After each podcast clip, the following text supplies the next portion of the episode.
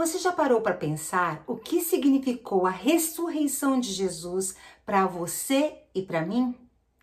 Esse é o tema do nosso devocional de hoje. Vem comigo!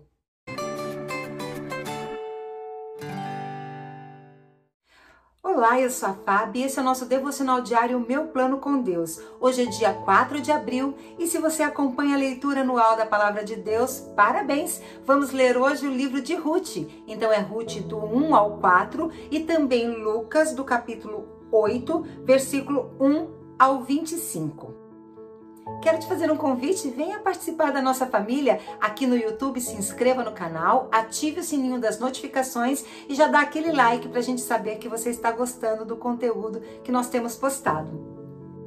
Venha fazer parte da nossa família, estamos em todas as plataformas. Estamos no YouTube, no Instagram, no Telegram, no WhatsApp, no Facebook e também no Spotify com o podcast O Meu Plano com Deus.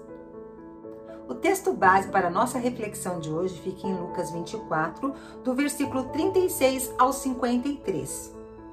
Eles continuaram sem acreditar, cheios de alegria e espanto. Lucas 24, 41. É verdade, Jesus ressuscitou.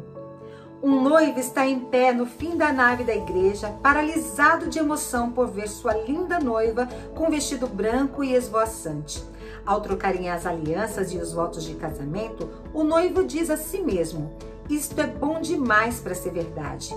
Em outro canto do mundo, uma enfermeira coloca uma criança recém-nascida nos braços da mãe.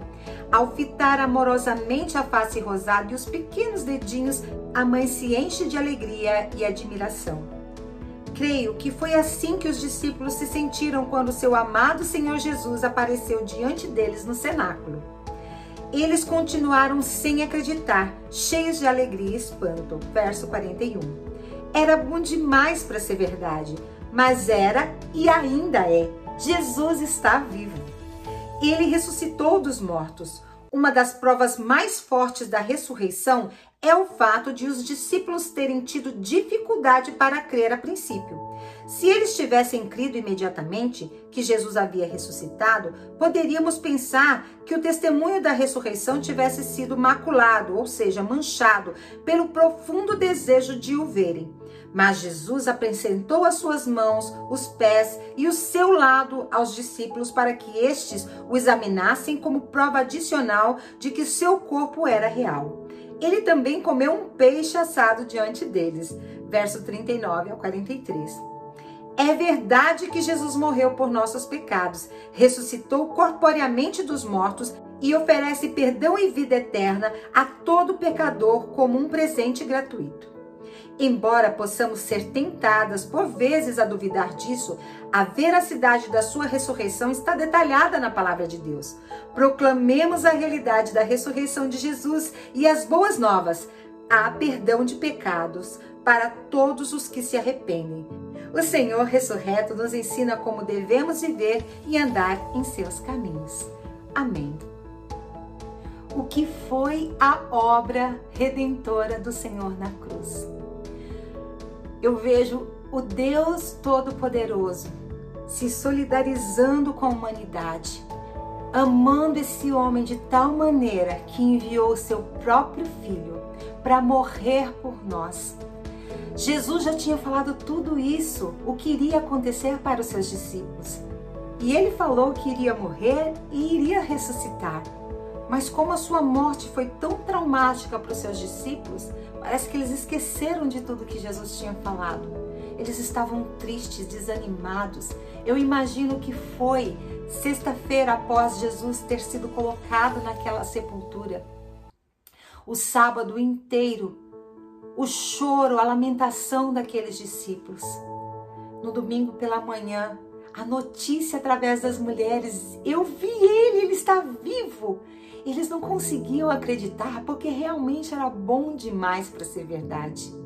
O filho que foi enviado à terra, o Criador que se vestiu de criatura, andou por aqui, passou todas as adversidades que um ser humano passa, teve as alegrias, também experimentou as tristezas, até chegar ao ponto de morrer, como se tudo tivesse acabado, estava aniquilado.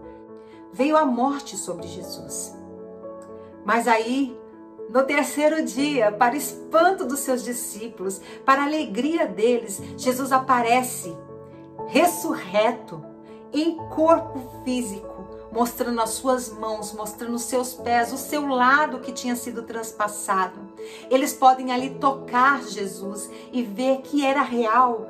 Tudo aquilo que ele tinha falado aconteceu.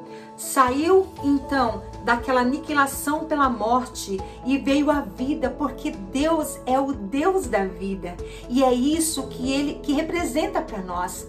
Nós estávamos mortos também, mas Deus através de Jesus nos gera vida. Ele nos tira da podridão do pecado, da morte espiritual e nos dá uma vida plena nele. Isso é maravilhoso. É a esperança que nós temos de um dia passarmos uma eternidade junto com Jesus. Obrigada, Pai, por tamanha graça, por esse amor incomparável. Obrigada, Jesus. Tem uma música que eu amo que fala que é o Criador que se vestiu da criação. Emanuel é Deus conosco e Ele está, Ele está vivo e Ele está conosco. E essa foi a promessa no final de Mateus 28. Ele diz: E eis que estou convosco todos os dias até a consumação dos séculos. Nós estaremos com Ele uma eternidade e Ele já se faz presente conosco através do Seu Santo Espírito, que é o selo que nos marca como filhos e filhas de Deus. Senhor, em nome de Jesus, eu coloco cada vida que escuta esse devocional nas tuas mãos.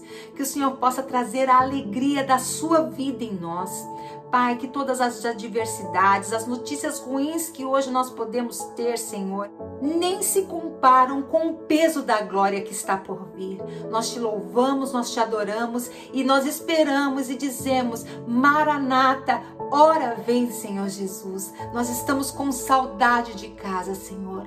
Volta logo, Jesus, para que possamos estar contigo por toda a eternidade. Essa é a minha oração, esse é o desejo do meu coração. No teu nome, Jesus, eu oro. Amém. Eu amo vocês. Um grande beijo.